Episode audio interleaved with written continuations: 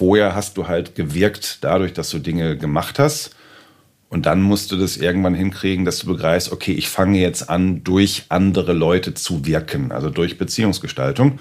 Und das ist am Ende des Tages ein Wandel deiner beruflichen Identität. Und das ist eben auch etwas, da, da kannst du drüber lesen, da kannst du dich meinetwegen auch in einem Seminar darauf vorbereiten lassen. Aber das ist eigentlich Persönlichkeitsentwicklung. Hallo bei Positiv Führen, dem Podcast von und mit mir, Christian Thiele. Mehr Leistung, mehr Glück, mehr Erfolgserlebnisse und Sinnhaftigkeit im Job. Ich helfe euch auf dem Weg dahin und zwar mit Systemen. Als Coach, als Teamentwickler, als Trainer unterstütze ich Chefinnen, Projektleiterinnen, Führungskräfte mit und ohne Titel und alle, die irgendwie Verantwortung haben. Und zwar auch dann, wenn euch mal gar nicht nach positiv zumute ist. Und darum geht es auch in diesem Podcast. In dieser Folge zu Gast Professor Dr. Nico Rose. Er ist aus verschiedenen Gründen ein super interessanter Gesprächspartner. Er ist Wissenschaftler, lehrt und forscht seit 2019 als Professor für Wirtschaftspsychologie an der International School of Management in Dortmund. Er ist Coach für Führungskräfte er hatte selber auch mal Führungsjobs inne und er schreibt und publiziert total viel über positive Psychologie, positive Psychologie in der Arbeit, Positive Leadership und so weiter und so fort. Was macht eine gute Führungskraft? Führen. Ist eigentlich schon mal gar keine so schlechte Antwort, weil, glaube ich, viel zu viele Führungskräfte viel zu viel Zeit mit Dingen verbringen, die eigentlich nicht originär Führung sind. Am Ende des Tages ist Führung Beziehungsgestaltung im weitesten Sinne. Und wenn man sich so umschaut, verbringen, glaube ich, viel zu viele Führungskräfte einfach noch zu viel Zeit mit fachlichen Themen. Also die arbeiten selbst an irgendetwas und in dem Moment, wo du selbst an irgendwas arbeitest, bist du streng genommen, jetzt mal ganz schwarz-weiß ausgedrückt, nicht am Führen. Und natürlich gibt es immer wieder mal Momente, wo die Führungskraft vielleicht auch noch was selbst machen muss. Vielleicht, weil sie sich auch am besten auskennt. Also man ist ja irgendwo auch noch Experte. Aber ich glaube, das ist immer noch ein großes Manko. Als ich noch Führungskraft war früher, habe ich für mich tatsächlich definiert, ich möchte eigentlich 100 Prozent meiner Zeit mit Führung, also mit Dingen am Mann und an der Frau verbringen. Und ich habe tatsächlich für mich den Anspruch gehabt, sobald ich irgendwas selbst mache und tue, ist eigentlich schon was verkehrt gelaufen.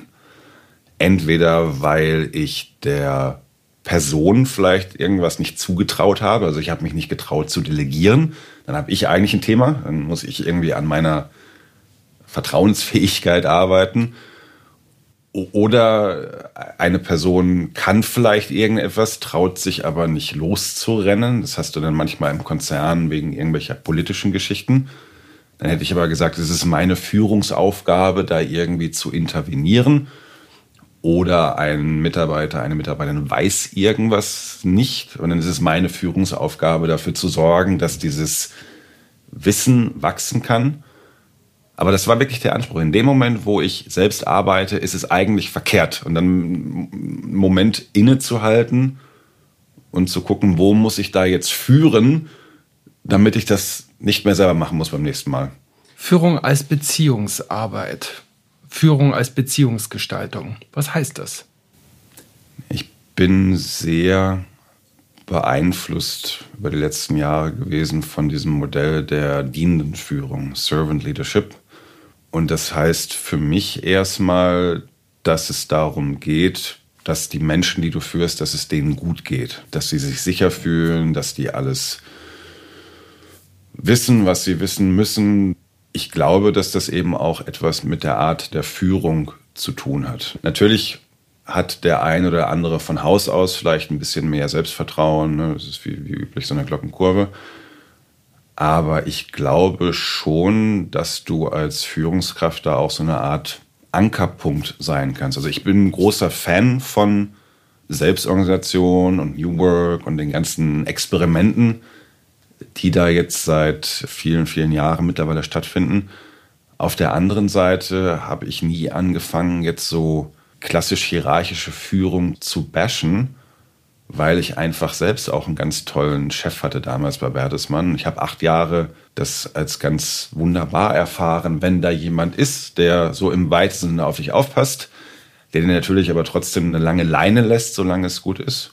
Und das habe ich irgendwie auch für mich übernommen, als ich dann angefangen habe zu führen. Also ich glaube, was die Leute eigentlich meinen, wenn sie so über hierarchische Führung schimpfen, ist, wenn es die gibt und die Leute dann aber die Verantwortung nicht mit übernehmen. Weil wenn du Leuten eine lange Leine lässt, dann passieren natürlich auch Fehler. Und ich glaube, der Knackpunkt ist eigentlich, was machst du, wenn ein Fehler passiert? Und das habe ich auch von meinem Chef gelernt. Das hat er wunderbar gemacht. Wenn ein Fehler passiert, erstmal den Menschen schützen. Du stellst dich einfach breit vor den Menschen oder hinter oder wie auch immer sorgst wieder erstmal dafür, dass, dass der Mensch gut damit klarkommt. Und dann später kann man natürlich analysieren, warum ist der Fehler passiert und wie können wir das vermeiden, dass das nicht nochmal passiert. Aber ähm, den Menschen führen und dafür sorgen, dass es denen gut geht, das ist, ist was ganz Zentrales. Brauche ich dann nicht, um Menschen gut zu führen, um diese Beziehungsarbeit gut leisten zu können, vor allem eine gute Chefin oder einen guten Chef, eine zufriedene Katze daheim, eine nette Ehefrau, Partnerin, wie auch immer? Oder brauche ich wirklich einen Coach oder eine Coachin? Also ob man das unbedingt braucht, weiß ich nicht. Ich habe gute Erfahrungen damit gemacht. Ich begleite ja selbst schon viele Jahre Menschen als Coach, seit 2008 mittlerweile. Ich habe aber zum Beispiel dann auch in der Bertelsmann-Zeit 2010 bis 2018 selbst einfach sehr, sehr gute Erfahrungen gemacht als Coachee. Und zwar immer im Grunde dann, wenn sich im weitesten Sinne meine Rolle deutlich verändert hat. Ich habe davon sehr profitiert, weil ich jetzt in der Rückschau immer mehr merke und weil ich mich in meiner sogenannten Forschungsarbeit auch ein bisschen damit beschäftige, immer dann, wenn du irgendwie erweiterte Führungsverantwortung übernimmst, hat das für mich auch ganz viel mit Identitätsweiterentwicklung zu tun. Also ich glaube, die größte Weiterentwicklung oder der größte Sprung ist, wenn du von der Fach zur Führungskraft wirst. Weil vorher hast du halt gewirkt dadurch, dass du Dinge gemacht hast. Und dann musst du das irgendwann hinkriegen, dass du begreifst, okay, ich fange jetzt an, durch andere Leute zu wirken, also durch Beziehungsgestaltung. Und das ist am Ende des Tages ein Wandel deiner beruflichen Identität. Und das ist eben auch etwas, da, da kannst du drüber lesen, da kannst du dich meinetwegen auch in einem Seminar darauf vorbereiten lassen. Aber das ist eigentlich Persönlichkeitsentwicklung. Und das geht auch nicht von einem Tag auf den anderen. Und da finde ich es wunderbar, wenn man sich dabei begleiten lässt. Ne? Wie immer erlaube ich mir hier so ein paar zusätzliche Gedanken, die ich vor dem Gespräch, nach dem Gespräch oder während des Gesprächs auch hatte, hier nochmal einzustreuen. Wer Nico Rose kennt und ehrlich gesagt auch wer zuhört, der weiß, er ist ein massiver Metal- und Hardrock-Fan. Wir haben uns am Abend vor dem Gespräch auf einem Panel, auf einem Diskussionspanel in Berlin getroffen und danach ist er dann noch losgezogen auf der Suche nach ganz viel Bass und ganz lauter Gitarre und ganz viel Schlagzeug. Und ja, wie man hört, er ist fündig geworden in irgendeinem Club in Friedrichshain war es, glaube ich. Wir treffen uns im Hotelzimmer zum Gespräch und er ist, ja, wie soll man sagen, fast pünktlich gekommen und seine Stimme, hört man ihm auch an, hat noch leichte Schäden vom Mitgrölen. Wenn ein Wandel deiner beruflichen Identität ansteht, so wie Nico Rose das hier formuliert. Ich finde, das ist ein super schöner Anlass für Begleitung durch Coaching. Nico Rose hat ein Buch geschrieben, ein sehr lesenswertes neues Buch. Und da geht es unter anderem darum, was so die typischen Anlässe sind für Führungskräfte-Coaching, was die wissenschaftliche Forschung so weiß über die Nützlichkeit von Forschung und die Wirkmechanismen von Forschung. Und wenn ich so sage, er hat dieses Buch geschrieben, genauer gesagt, er hat es weitestgehend geschrieben, denn es gibt auch ein paar Gastauftritte von sehr spannenden Menschen. Der Link zum Buch und zu seiner Website ist natürlich hier in den Show Notes zu dieser Folge. Meine Tochter hat mal mich gefragt, als sie so mitbekam, Coaching, Coaching, Coaching, Papa, dieses Quatsching, was du da machst. was ist eigentlich dieses Quatsching? Ist Coaching vor allem Quatsching? Auch. Ich erinnere mich an einen wunderbaren Satz von Klaus Krochowiak. Gott hab ihn selig. Der ist letztes Jahr mit 69 gestorben. Bei dem habe ich früher ein paar Ausbildungen gemacht in äh, Taunestein. Und der hat äh, eine so eine Punchline und er sagte immer, wir machen hier Einsatzcoaching. Und das hatte dann eine doppelte Bedeutung, natürlich Einsatz, also mit vollem Einsatz, weil er zum Beispiel eben auch nicht daran geglaubt hat, dass man als Coach so komplett neutral sein müsste und sich komplett zurückhalten müsste, sondern man gesagt, natürlich kannst du auch von dir erzählen und natürlich kannst du auch erzählen, wie du irgendwelche Probleme gelöst hast, weil der Klient wird damit irgendwas machen. Er wird sagen, passt, passt nicht. Aber selbst wenn er sagt, passt nicht, kannst du ja fragen, okay, was passt denn dann? Ne? Also äh, wirklich als, als Mensch auch dabei sein. Aber er sagte auch fairerweise, und das erlebe ich auch über die Jahre, meistens ist es ein Satz, der einen Unterschied macht. Du redest 90 Minuten mit einer Person, manchmal redest du auch zehnmal 90 Minuten mit einer Person. Am Ende wird es mit großer Wahrscheinlichkeit ein Satz gewesen sein, der einen Unterschied macht. Ich kann mich jetzt noch erinnern, vor zwei Wochen habe ich ein Online-Coaching gemacht und dann sagst du eben einen Satz oder eine Frage und das war vielleicht auch gar nicht so geplant. Also jetzt, ich, ich hau jetzt den Satz raus und der macht es dann, aber du, du sagst es. Und dann siehst du sofort, wie sich bei dem anderen irgendwie die Gesichtsfarbe verändert, die Augen werden so ein bisschen glasig. Also man würde jetzt sagen, so ein, so ein Wirkungstreffer. Und dann geht derjenige halt in so eine, ja, früher hätte man gesagt, so eine Nachdenktrance. Und das hat der mir dann bei der Folgesitzung auch gespiegelt. Also es war der eine Satz, der hat mich wirklich zum Nachdenken gebracht. Und von daher glaube ich schon, dass das mit dem Quatsching gut passt. Und manchmal findest du den einen Satz halt nach 30 Minuten und manchmal dauert es aber auch ein paar Sitzungen, bis der eine Satz fällt. Von daher, ich finde das schön mit dem Quatsching. Aber es gibt ja fairerweise auch andere, die machen dann mehr mit Tools und Visualisierung. Das ist aber einfach nicht meine Welt und deswegen würde ich sagen, für mich passt das mit dem Quatsching sehr gut. Was ist denn für dich Coaching? Herr Professor, gerne, defi gerne definieren. Also was ist dein Verständnis von Coaching? Ich habe jetzt tatsächlich sehr eine Definition im Kopf, die mir gut gefällt, die ich auch dann in, in meinen Vorlesungen, wenn dann zeige. Und die stammt aus dem Buch von der Sonja Radatz. Die hat ja diesen Klassiker Beratung ohne Ratschlag. Und ich kann sie dir jetzt nicht ganz komplett runterbeten, aber sie spricht da von Beratung im Spannungsfeld von Rolle, Organisation, aber eben auch Privatleben. Und es gibt ja durchaus Coaching-Definitionen, es wird ein bisschen besser über die Jahre, die so versuchen, das Privatleben vom Menschen so, so komplett da rauszuhalten. Ich habe meistens das Gefühl, das hat dann was mit Marketing zu tun. Also Business Coaching wird ja immer irgendwie besser bezahlt und deswegen musst du dann, oh nein, wir machen hier kein Live-Coaching. Und deswegen finde ich das immer schön, dass sie ganz explizit den Privatmenschen da immer mit reinstellt.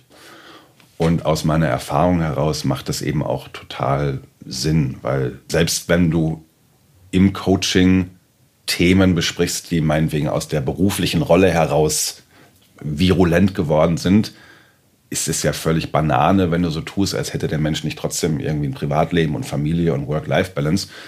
Also von daher finde ich das erstmal schön mit diesem Dreieck.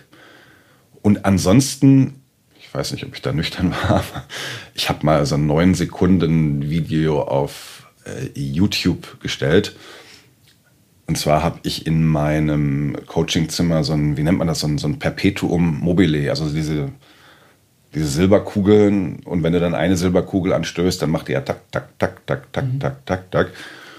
Und äh, ich finde das eigentlich eine schöne Metapher, weil wenn du dann, da hast ein eingeschwungenes Muster und das kannst du dir auch angucken und dann kannst du meinetwegen eine Kugel rausnehmen und dann macht es aber mal nicht mehr tak, tak, tak, tak, sondern es macht irgendwie ein anderes Geräusch oder, oder vielleicht bricht das Muster auch in sich zusammen.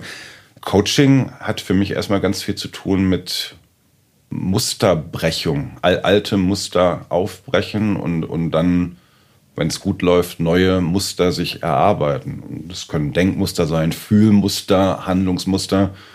Und von daher ist die einfachste Definition von Coaching für mich, du sitzt mit jemandem zusammen und machst dem so, so Sinnangebote, wie Viktor Frankl gesagt hätte.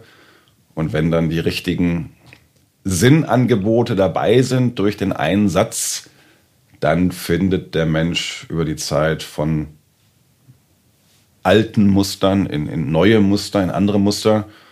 Und wenn du es gut gemacht hast, dann gefällt es ihm mit den neueren Mustern ein bisschen besser. Auf der anderen Seite auch Klaus Kochowiak, der hatte viele gute Punchlines. Er hat immer gesagt, ja, Coaching ist lösungsorientiert und wir müssen ne, Zielvereinbarungen, schlag mich tot.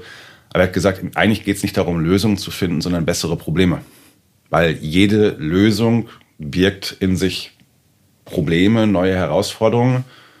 Und gutes Coaching oder eben auch gute Persönlichkeitsentwicklung allgemein erkennst du daran, dass die neuen Probleme besser sind als die alten.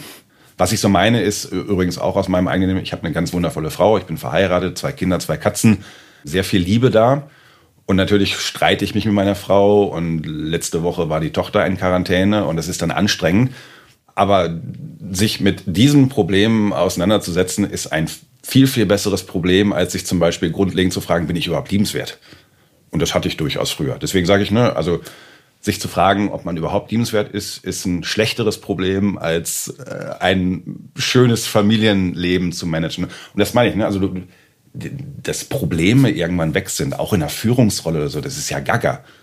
Aber du kannst, glaube ich, durch, durch Reflexion und, und, und Persönlichkeitsentwicklung kannst du eben dahin kommen, dass die Probleme sozusagen über die Zeit besser werden. Und ich glaube, das ist, das ist auch gutes Coaching, bessere Probleme. Jetzt machst und propagierst du ja positives Coaching oder Positive Psychology Coaching. Wie wichtig ist da das Positive? Wie wichtig ist da die Psychologie? Wie wichtig ist da das Coaching? Ja, ich habe ja gerade dieses, dieses Buch runtergeschrieben und habe durchaus bewusst auch ein paar Seiten darauf verwandt, herauszuarbeiten, ob es sowas überhaupt gibt wie Positive Psychology Coaching. Also bringt die positive Psychologie genug eigenes Material rein, um da jetzt von einer eigenen Coaching-Schule zu sprechen, so wie du jetzt sagen würdest, es gibt halt irgendwie systemisches Coaching. Ne?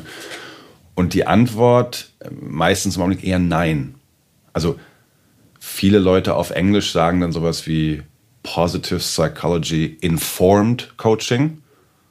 Aber die meisten würden sagen, nee, es ist was, wir haben bestimmte Techniken, Interventionen und eben nicht, weil sich das jemand im stillen Kämmerlein ausgedacht hat, sondern eben äh, empirisch überprüft.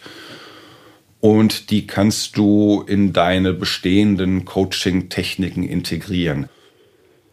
Ich glaube, und das habe ich auch versucht herauszuarbeiten, wenn es eine Sache gibt, die, glaube ich, so ein bisschen einzigartig ist oder wo zumindest sehr viel mehr drauf Wert gelegt wird als jetzt in anderen Coaching-Schulen, ist, dass in den letzten 10, 15 Jahren ja immer mehr herausgearbeitet wurde, dass so das allgemeine Wohlbefinden, also also known as Glück, und wie man das definieren möchte, dass das eben eine eigene Ressource ist.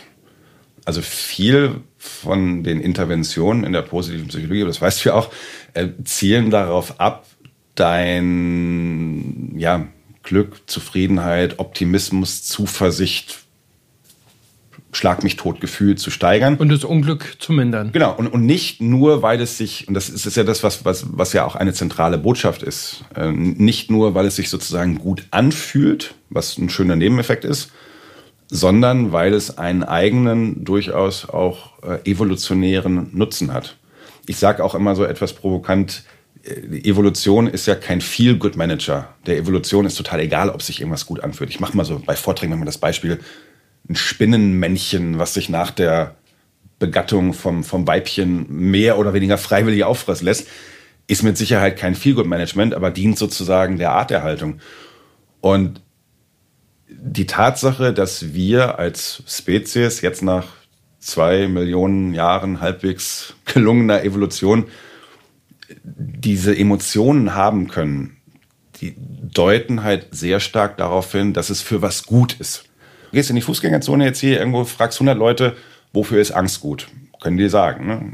Irgendwie vor Schaden. Wofür ist Trauer gut? Überlegen die Leute ein bisschen länger. Ja, okay, hilft mir irgendwie negative Ereignisse zu verarbeiten. Wofür ist Wut gut? Ja, irgendwie Energie und mich, mich schützen und so. Und dann fragst du die Leute, ja, wofür ist Glück gut? Hm. Ja, fühlt sich gut an. Ja, richtig, aber unvollständig. Und das wissen wir ja mittlerweile, auch nicht aus einer Studie, sondern wirklich, es gibt gute Meta-Analysen dazu. Erfolgreich sein im Sinne von Ziele erreichen macht mit Sicherheit glücklich, aber auch nicht sehr lange, das wissen wir auch. Und auf der anderen Seite die andere Gleichung ist eben auch wahr. Also glücklich sein im weitesten Sinne, insbesondere Optimismus, Zuversicht, macht über viele Lebens- und Arbeitskontexte eben auch erfolgreich. Nochmal, das ist, das ist ja kein, keine Esoterik. Vielleicht steht das auch in irgendwelchen esoterischen Büchern, aber es gibt einfach diese hunderte von Studien. Übrigens, die das auch kausal nachweisen. Das ist nicht nur, ein, das ist nicht nur eine Korrelation, nicht nur ein Zusammenhang, sondern äh, es gibt einen kausalen Zusammenhang zwischen deinem früheren Glückserleben und deinem späteren erfolgreichen Handeln im weitesten Sinne. Und ich glaube, diese Erkenntnis ist einfach ein bisschen präsenter, wenn du zusätzlich zu deinem normalen, lösungsorientierten Coaching auch noch dich mit äh, positiver Psychologie beschäftigst. Und das führt dann eben dazu, dass ich zum Beispiel, wenn die das wollen, dass ich Klienten eben solche kleinen Hausaufgaben gebe, dass ich denen eine Intervention mitgebe, zum einen, wo ich einfach weiß, okay, wenn die das regelmäßig machen, kann sein, dass dann auf der Glücksskala irgendwie der Wert von von 7,2 auf 7,5 hochgeht. Aber in dem Glauben, dass das eben eine Ressource ist, die langfristig weitere positive Konsequenzen zeitigt. Ist es immer ein zusätzliches Angebot oder ist es eigentlich auch ein Teil deiner Agenda als Coach, dass du, egal mit was die Leute ankommen, immer auf der Agenda hast, ihr Wohlbefinden zu steigern und immer in deinem Fahrplan hast und beim Thema Stärken kommen wir übrigens vorbei, egal ob du über, über Konfliktmanagement oder worüber ja. man so reden will. Zumindest ist es in den letzten Jahren stärker geworden, dass ich einfach darauf achte. Ich habe mir aber auch über die Jahre angewöhnt, also immer, wenn ich die Erlaubnis dafür habe, das kann man ja vorher im psychologischen Vertrag aushandeln, ich frage aber auch gerne auch so nach anderen Lebensgewohnheiten. Sport, Rauchen, Alkohol. Musik. Ja, von mir aus auch, ne? weil das eben auch wichtig sein kann. Ne? Aber ja, also wenn ich die Erlaubnis dazu habe, wenn die Leute das möchten, dann habe ich schon so auf, weiß nicht, ob das eine Agenda ist, aber mindestens mal so zwischen den Zeilen, ähm, ich möchte dafür sorgen, dass es dir am weitesten gut geht weil das per se schon ein gutes Ziel ist, aber weil es dir eben auch helfen wird, äh, erfolgreich zu handeln. Und auch da, je mehr ich sozusagen mit Führungskräften und dann auch mit höheren Führungskräften arbeite, umso wichtiger wird mir das eigentlich. Mein Eindruck ist tatsächlich, die meisten Leute sind dann nicht dort, weil sie ein ganz konkretes Problem haben, für das sie eine Lösung suchen, sondern die, die sind einfach in einer Rolle, wo sie ständig jonglieren müssen zwischen verschiedenen Anforderungen, ganz viele Stakeholdergruppen. Also im Grunde sind die unterwegs in vielfältigen Spannungsfeldern, wo sowieso klar ist, es gibt jetzt nicht die eine super bombastische Lösung, sondern du musst dich halt irgendwann entscheiden für einen Weg. Und you win some, you lose some, und das aushalten können. Und das aushalten können und das, das sozusagen vertreten können und die Verantwortung dafür übernehmen können in der Rolle. Und von daher finde ich das ganz legitim zu sagen, ich bin auch hier, um dir etwas allgemeiner zu helfen, damit gut umzugehen, um etwas mehr Zuversicht zu gewinnen oder klassisch psychologisch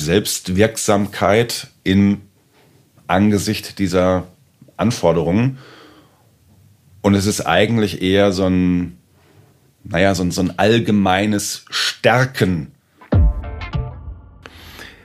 Ich finde ja übrigens positives Coaching oder Coaching mit positiver Psychologie kann man auf verschiedene Arten und Weisen sehen. Man kann es erstens als eine Methode sehen, also das Anwenden von evidenzbasierten, ja, also auf Forschungsergebnissen basierten Interventionen im Coaching statt dass das alles nur auf persönlicher Erfahrung oder NLP oder irgendwelchen esoterischen Ideen fußt.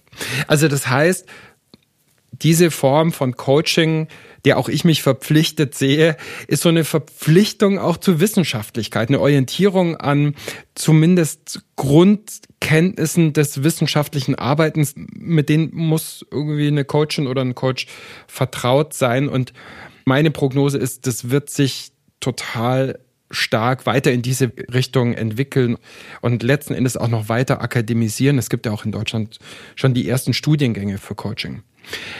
So eine zweite Betrachtungsweise für positives Coaching wäre, dass typischerweise bestimmte Themen hat. Ja, also zum Beispiel, dass man eben bei Stärken vorbeikommt, bei dem Thema Sinn, bei dem Thema Wert, natürlich auch beim Thema Ziele, aber das ist ein klassisches Coaching-Thema und in meinen Coachings ist es eigentlich sehr selten, dass über solche Themen nicht gesprochen wird. Die dritte Perspektive und vielleicht sogar für mich die wichtigste ist, dass positives Coaching eine Haltung ist. Im Mittelpunkt von Coaching muss aus meiner Sicht der Mensch mit seinen Möglichkeiten oder ihren Möglichkeiten stehen und nicht nur ihr oder sein Thema oder Problem. Also so ein Fokus auf Wachstum, auf Entwicklung und nicht bloß auf die Problemlösung und wo der Coach sozusagen oder die Coachin den kürzesten Weg vom Drama, vom Problem zur Lösung bringt, sondern wo es um echte Weiterentwicklung und Wachstum in unterschiedlichsten Lebensbereichen geht. Jetzt mal so vom ganz grundsätzlichen her zu den harten Zahlen, ja, weil Coaching im Unternehmenskontext Dafür wird Geld ausgegeben, Menschen investieren dafür Zeit, andere Menschen wie Nico Rose oder ich verdienen damit Geld. Also das heißt, es muss auch das geben, was die HRler gerne einen sogenannten Business Case nennen. Also was ist letzten Endes der Nutzen, der in Zahlen ausdrückbare Wert von Coaching? Wo ist der Business Case für Coaching? Diese Frage haben wir gestern gehört auf einer Veranstaltung und jetzt frage ich dich, wozu Coaching? Was habe ich als Führungskraft? Was hat meine Truppe, die ich führe? Was hat meine Organisation davon, dass ich zum Coaching gehe? Was sind da aus deiner Sicht die härtesten empirischen Aha's, die wir aus der Forschung kennen? Es ist leider, möchte ich sagen, ein bisschen leichter, erstmal zum Beispiel die negativen Effekte von schlechter Führung zu bemessen. Da gibt es ganz, ganz viele Studien zu, die da auch. Von dir? Ja, genau, die da versuchen, auch mehr oder weniger direkten Preisschild drauf zu kleben. Also wenn zum Beispiel ein an sich engagierter Mitarbeiter, der auch ansonsten noch gerne geblieben wäre, wenn der durch schlechte Führung, sagen wir mal, vergrault wird. Und das ist dann vielleicht eine Person, die jetzt auch am Arbeitsmarkt nicht so einfach zu besorgen ist. Und, und dann hängt es auch noch ein bisschen davon ab, was ist das für eine Rolle, wie komplex ist das. Aber wenn sozusagen alle schlimmen Faktoren auf einen Haufen kommen bei so einer erfolgreichen Vergraulung, bis dann der Nachfolger, die Nachfolgerin gefunden wurde und irgendwann dann auf Flughöhe ist, Klammer auf, was dann manchmal auch mehrere Jahre dauern kann, Klammer zu, dann kommen wir dahin, wenn man das alles ehrlich beziffert, viermal Jahresgehalt der entsprechenden Stelle. Wenn jetzt Unternehmer zuhören, multipliziere das mit der Anzahl deiner Mitarbeiter äh, dividiert durch das Vergraulungspotenzial deiner Führung. Ähm, es ist, äh, muss man ein bisschen mit Augenzwinkern sehen. Es gibt äh, Robert Sutton, äh, Stanford Management-Forscher, Legende. Das ist der, der diese Bücher schreibt über Arschlöcher. Und der beschreibt in seinem ersten Buch über Arschlöcher von 2008, ein bisschen augenzwinkernd, aber tatsächlich auch durchaus valide, äh, eine Kennzahl, die nennt er äh, TCA, Total Cost of Assholes. Also was richten Leute potenziell für einen Schaden an in Unternehmen, wenn sie da einfach eben nicht entsprechend eingedämmt werden. So, und das, das ist der Teil, der wahrscheinlich noch einigermaßen gut zu bemessen ist, weil dann kannst du dir angucken, deine, deine Krankenquote. Schlechte Führung treibt Krankenquote nach oben, treibt die Leute in den Burnout. Schlechte Führung sorgt dafür, dass die Leute schneller wieder gehen, steigen deine Recruiting-Kosten, steigen deine Trainingskosten. Also das würde ich sagen, das kann man auch leicht verstehen. Ich glaube natürlich auch, dass gute Führung auf der positiven Seite sehr viele Effekte hat. Was wir zum Beispiel eben sehen, ist, dass, wir gestern auch darüber gesprochen, Mitarbeiterzufriedenheit sehr stark korreliert mit Kundenzufriedenheit.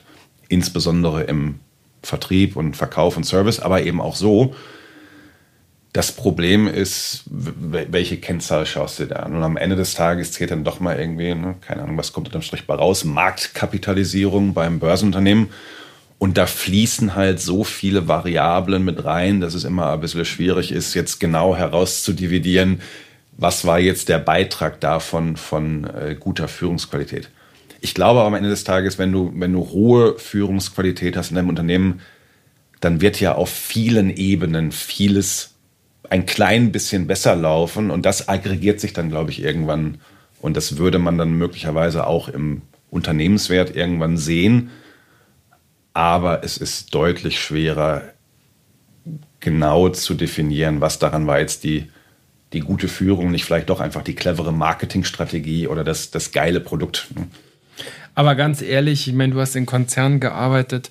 In Konzernen ist man ja gut auch drin, nachzuweisen, warum diese neue Shampoo-Verpackung irgendwie die Revenues um so und so viel erhöht hat. Aber ob das denn wirklich so ist, weiß man ja letzten Endes bei ganz vielen Dingen auch nicht. Und so bei Coaching halt auch nicht, oder? Mein aller, allererstes Praktikum habe ich in der quantitativen Marktforschung von einem bekannten französischen Kosmetikkonzern absolviert, weil ich es mir wert war. Und klar, Zahlen kannst du so lange quälen, bis das Richtige rauskommt. Nicht nur in der Marktforschung, auch im Controlling. Das ist eben das, was man jetzt beim Coaching dann, glaube ich, auch noch mehr machen müsste. Du musst halt noch intensiver darlegen, was sind jetzt deine Prämissen. Auf welche Zahlen achtest du genau? Welche kausalen Einflussbeziehungen unterstellst du hier? Und es ist halt generell viele HR-Themen haben halt, wenn dann einen indirekten Impact auf den Unternehmenserfolg. Und ich glaube auch, und das ist ganz wichtig, nicht einen, der sich so in diese klassische Quartals- oder Jahreskennzahlenlogik reinquetschen lässt. Wenn du in Coaching investierst, dann ist das erstmal eine Sache, das läuft vielleicht ein paar Monate, dann muss ich das vielleicht auch setzen, dann muss das erprobt werden. Aber wir gehen mal davon aus, dass sich eine Führungskraft wirklich dann im weitesten Sinne verbessert in der Führungsqualität, was auch immer das heißt. Und das wirkt sich dann auch wiederum aus auf das Erleben der Mitarbeiter. Aber das, das dauert einfach. Das sind Dinge, wenn man das gut macht, dann, dann merkt man das vielleicht nach zwei, drei, vier Jahren. Aber es gibt eben keine, vielleicht abgesehen von sowas wie Krankenquote oder Mitarbeiterzufriedenheit, es gibt in der Regel ganz wenig harte Kennzahlen, wo du das direkt sehen kannst. Und ich glaube aber, umso mehr müssten HRler hingehen und sagen, gut, ich, ich baue mir jetzt mal was. Ich weiß eigentlich, dass es schwierig ist und ich glaube, an dem Punkt schrecken dann häufig die Personale auch zurück. Einfach zu sagen, okay, ich, ich mache jetzt das Gleiche, was die anderen in, in im Marketing und Sales auch machen. Ich definiere das jetzt für mich und natürlich ist es nicht perfekt und natürlich beruht das auf ganz vielen Annahmen, aber die kann ich ja zum Beispiel dann auch, dafür ist ja Forschung da, da, da kann mir die Forschung helfen, meine Annahmen zu verifizieren. Und dann baue ich mir eben ein Modell aus bestimmten Kennzahlen und tracke das auch über die Zeit und nutze das als Argumentation. Das Einzige, was ich eben mal sage, ist, du musst dann, Verzeihung, den Arsch in der Hose haben und Dinge auch erstmal über, über mehrere Jahre verteidigen. Vielleicht auch die Überzeugungskraft und auch die breite Brust, um zu sagen, gib mir noch ein Jahr und gib mir vielleicht noch ein Jahr und dann verspreche ich dir, wirst du was sehen und das ist das, worauf ich achten. Also können wir uns hier darauf achten, dass das ist, worauf wir achten wollen. Und das dann eben an, ein, ein bisschen durchziehen. Dann äh, gibt es eine gute Chance, dass man sogar wirklich harte Effekte sehen kann, durchaus auch auf der Ebene so Marktkapitalisierung. Ne? Du schreibst, Coaching ist kein Allheilmittel und sollte auch nicht als ein solches angepriesen werden. Kann Coaching falsch sein für Führungssituationen? Kann Coaching Nebenwirkungen haben, ah. gefährliche Nebenwirkungen haben, auf die man hinweisen sollte oder aufgrund derer man Coaching mal besser lassen sollte. Wir sitzen ja hier in einem Hotelzimmer in Berlin. Das heißt, irgendwo, ich weiß gar nicht genau, wo es ist, sitzt jetzt vielleicht der Professor Dr. Carsten, wie spricht man seinen Nachnamen korrekt aus? Schermouli, Professor Dr. Carsten Schermouli, sage ich jetzt mal, von der SRH hier in Berlin. Und der macht wunderbare Forschung dazu. Der hat unter anderem auch zusammen mit Kolleginnen und Kollegen Befragungen gemacht zu den Nebenwirkungen von Coaching, was ich ja eine wahnsinnig intelligente Frage finde. Also erstmal, das Gute ist, es gibt Nebenwirkungen von Coaching. Und das ist eigentlich eine positive Botschaft, weil es nämlich impliziert, dass es wahrscheinlich auch Wirkungen gibt. Es hat Effekte, das kann man messen. Aber jetzt auch nicht super, super, super krasse Effekte und auch nicht immer. Und deswegen habe ich in dem Buch geschrieben, äh, so ein bisschen Handle with Care. Also natürlich, das, das ist ja so ein Zwiespalt. Also ich bin ja einerseits Coach und ich muss mich ja streng genommen auch irgendwie vermarkten, damit dann Leute mich bezahlen. Und auf der anderen Seite bin ich ja zumindest mit ein paar Zehn auch in der Wissenschaft unterwegs. Und dann wirst du ja irgendwann darauf getrimmt, eher ein bisschen vorsichtig zu argumentieren. Und ich glaube, diese beiden Seelen, die kämpfen dann in dem Buch so ein bisschen gegeneinander. Aber der langen Rede, kurzer Sinn ist, also der Carsten mit, mit seinem Team hat herausgefunden, ja, es gibt Coaching-Nebenwirkungen, die sind auch gar nicht so selten. Aber jetzt mal äh, etwas plakativ zusammengefasst, die sind auch meistens gar nicht so schlimm.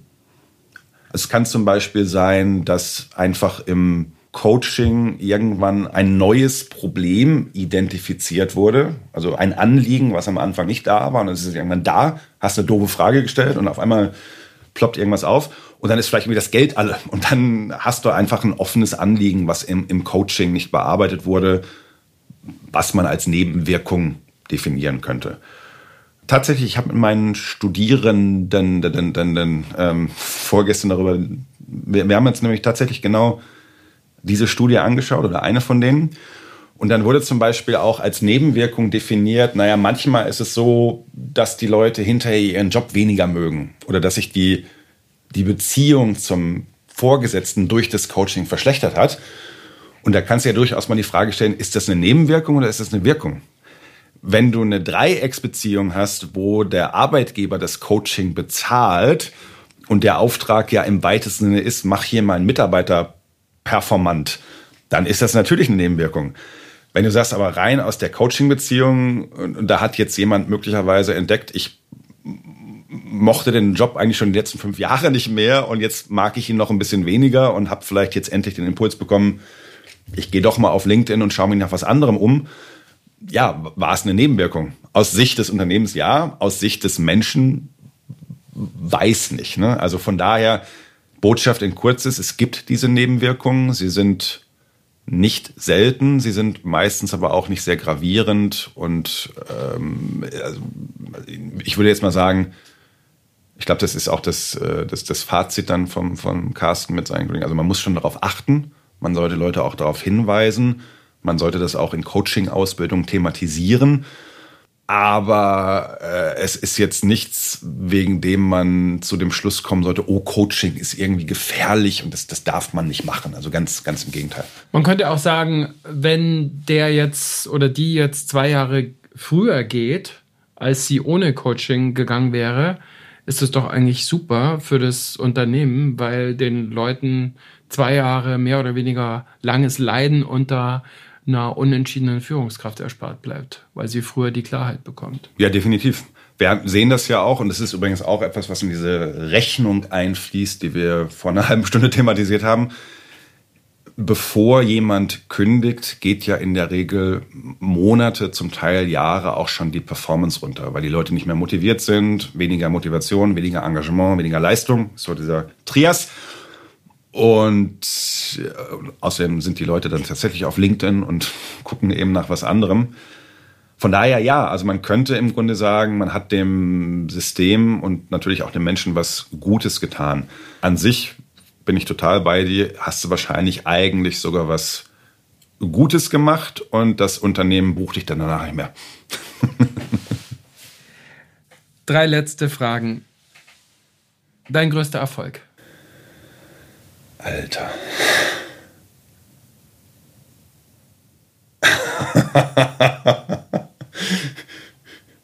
war das kurze Antwort, ne? Oder? Ähm Boah, da kriege ich fast ein bisschen Tränen in den Augen. Also da muss ich jetzt mit mir. Ähm, also meine. Oh Gott. Die Art und Weise, wie ich mit meiner Frau zusammenlebe, wie ich mit meinen Kindern zusammenlebe, wie ich die lieb habe.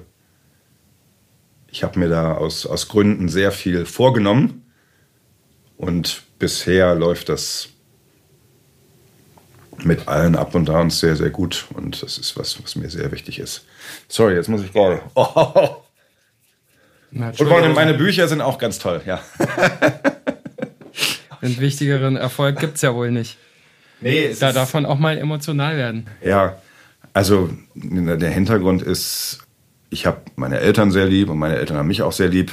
Die leben auch noch. Ich weiß nicht, ob die das jetzt hören, aber ich habe mir wie das wahrscheinlich immer so ist, schon so auch so Dinge vorgenommen, die möchte, möchte ich vielleicht anders machen. Die möchte ich anders machen als Vater, wie auch immer. Und merke zumindest für einen Augenblick, dass das, dass das so gut funktioniert. Du hast eben gesagt, wir wollten über Stärken sprechen. Wir haben gar nicht über Stärken gesprochen.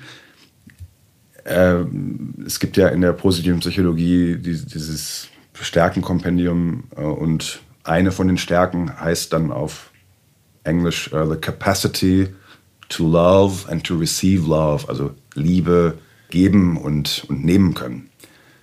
Und die ist bei mir relativ hoch. Also wenn ich diesen Test ausfülle, dann ploppt die bei mir meistens so auf, auf drei oder vier auf. Das heißt, es ist offensichtlich was, was mir wichtig ist, eine Art von Energie, die ich in die Welt bringen möchte. Und ich komme, wie wahrscheinlich viele Menschen, aus, aus unterschiedlichsten Gründen aus so einer Geschichte, wo man sich lange gefragt hat, ist, ist das überhaupt, also bin ich liebenswert, habe ich, habe ich was zu geben, mögen mich andere Menschen? Und das hat mich schon sehr, sehr lange äh, beschäftigt. Und wenn das dann auch noch eine, sozusagen in den Top-Stärken ist, dann ist das ja was, was dich irgendwie ähm, so aufrüttelt. Und ich glaube, das ist auch der Grund, warum mich das jetzt so bewegt hat, dass ich einfach merke, äh, das ist was, was mir extrem wichtig ist. Und ich habe jetzt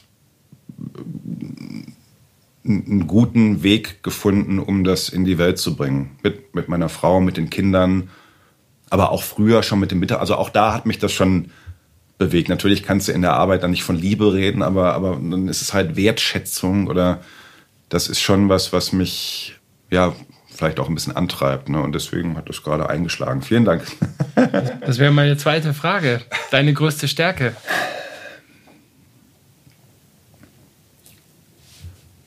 Also jetzt so Doing, so was man auch so gebrauchen kann im, im Beruf. Also ich glaube erstmal, dass ich, Gott sei Dank lebe ich ja auch ein bisschen davon, dass ich so manchmal so reden kann, dass die Leute gerne zuhören. Dass ich schreiben kann, so dass die Leute es gerne lesen. Und ich glaube, das ist tatsächlich auch ein Feedback, was ich häufig kriege nach Vorträgen, aber auch so, dass die Leute sagen, du bringst irgendwie eine große fachliche Kompetenz und, und dadurch eine gewisse Klarheit mit. Und auf der anderen Seite äh, eine hohe persönliche Authentizität. Du hast andere Leute, jetzt auch so als Speaker, die sind sehr authentisch und können auch gut reden. Aber fairerweise hätten sie das, was sie in 45 Minuten gesagt haben, auch in zwei Minuten sagen können, weil dann war der Inhalt eigentlich zu Ende. Und es gibt natürlich auf der anderen Seite Wunder schöne, tolle Wissenschaftler, Wissenschaftlerinnen, die sich aus verschiedensten Gründen nicht auf diese Bühnen trauen. Und da, glaube ich, habe ich so ein bisschen so einen, so einen Sweet Spot. Und das ist das, was die Leute mir dann eben auch manchmal zurückspiegeln. Von daher glaube ich, dass das eine Stärke ist. Wir sind, keine Überraschung, alle endlich. Auch ich, auch du. Ja. Woran soll man sich an dich erinnern? oh Gott. Boah. Kann ich kurz sagen, dass ich erst um fünf im Bett war?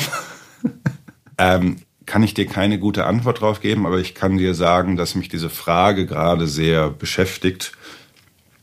Ähm, 43, das ist, glaube ich, so nach normaler Lebenserwartung mit ein bisschen medizinischen Fall, ist so, so Halbzeit gerade. Ne? Und äh, das erste Kind wird bald 10, aber die Eltern werden auch bald 80. Also und dann denke ich mir immer, ey, wenn es gut läuft, hast du aber noch 40 Jahre. Musst du dir jetzt schon Gedanken machen über deine, deine Legacy. Klar habe ich früher auch diese ganzen Übungen gemacht, schreib doch mal deine eigene Grabrede und, und tralala. Ähm, ich kann dir das im Augenblick nicht gut beantworten. Ich hoffe, dass ich noch ein paar gute Bücher in mir habe irgendwann, dass ich die nochmal runterschreiben kann. Und gleichzeitig stelle ich mir auch schon wieder die Frage, ja, und dann war es das jetzt? Dann hast du die Bücher geschrieben. Ähm, es ist ja immer so ein bisschen eine Frage, mit, mit, mit, mit wem vergleichst du dich? Ne? Und dann gibt es irgendwie Leute, die haben ein Unternehmen gegründet und das besteht dann fort oder, oder haben Bücher oder Musik geschrieben, die, die äh, lesen wir seit 2000 Jahren das ist natürlich äh, gaga, wenn du dich mit, mit sowas vergleichst, aber trotzdem ploppt das eben so auf. Ne? Und ich sage deswegen, ich möchte, glaube ich, ähm, ich möchte noch ein paar Bücher schreiben, möchte irgendwie meine äh, Kinder gut aufwachsen sehen. Es gibt noch einen, da, da, da hadere ich gerade ein bisschen. Äh, wenn man mich jetzt sozusagen fragen würde, hast du sowas wie, es gibt diesen Begriff des ungelebten Lebens. Hast du irgendwas, was du ähm, bisher nicht machen konntest. Ich würde tatsächlich irgendwann gerne noch mal auch eine, eine Platte aufnehmen. Also einfach, ich habe früher Musik gemacht, auch ein bisschen in der Band gespielt, aber auch von mich einfach so, so vor mich hin komponiert. Und dann war halt, wie das so üblich ist, irgendwann der eine geht dahin zum Studieren. Also ich habe sozusagen ähm, Musik in meinem Kopf, die ich irgendwann gerne aus dem Kopf raus hätte. Das Problem ist, dass ich meine Gitarre eigentlich seit 20 Jahren nicht mehr anfange. Aber ich, ich glaube, ich müsste das noch nicht mal selbst einspielen. Ich möchte einfach, dass Leute, die das gut können, der Plan wäre, ich schreibe jetzt ein Buch, das wird mega erfolgreich, dann habe ich ein bisschen Geld über und dann kaufe ich mir geile Studiomusiker und wir gehen eine Woche ins Studio und die spielen dann meine Musik ein und das wird mich, glaube ich, nochmal extrem glücklich machen, vermute ich. Tja, und was soll denn von dir mal übrig bleiben? An was soll man sich bei dir später mal erinnern? Vielleicht inspiriert dich, vielleicht inspiriert euch ja die Frage und vielleicht berührt sie euch auch ähnlich wie Nico Rose.